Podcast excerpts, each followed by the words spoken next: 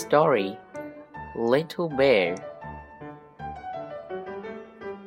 Little bear, little bear, would you eat potatoes? Little bear, little bear, would you eat some peas? Little bear, little bear, would you eat tomatoes? Little bear, little bear, would you eat some cheese? I will not eat potatoes. I will not eat some peas. I will not eat tomatoes.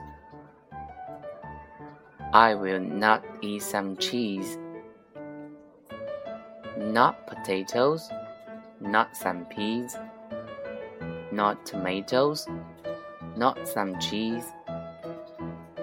What will you eat, little bear? I will eat some honey, please.